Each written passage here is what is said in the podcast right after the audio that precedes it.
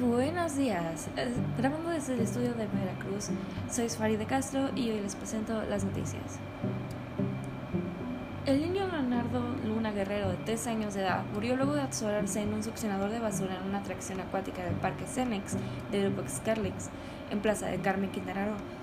Los hechos ocurrieron el pasado sábado 27 de marzo de 2021, pero hasta ayer la empresa informó que el menor de edad tuvo el percance de una por una etapa de sistema que quedó abierta en la atracción Río de la Jante.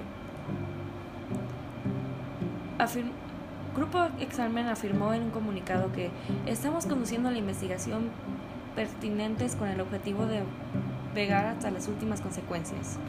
Miguel Ángel Luna, padre del menor, originario de Durango, narró que su hijo murió el 28 de marzo en un hospital privado. Dijo que el personal jurídico de la empresa, junto con la Fiscalía de Quintana Roo, los presionaron para firmar un perdón a Scarlett o de lo contrario le iban a entregar el cuerpo hasta el pasado de varios días. El padre nos cuenta que si no presentaba una comparecida respecto al pentón del parque, el cuerpo no era factible que lo dieran el domingo. Que, que se lo dieran. El domingo firmó que estuvo ahí en la fiscalía porque la encargada de eso, la fiscalía, le dijo que si él no firmaba con el proyecto inicial del perdón, él tendría que dejar a su hijo mucho tiempo ahí, afirmó. Miguel Ángel recordó que el filtro también lo sujetó a él, pero pudo salvarse y logró sacar a su hijo, aunque se quedó de la pierna destrozada e inconsciente.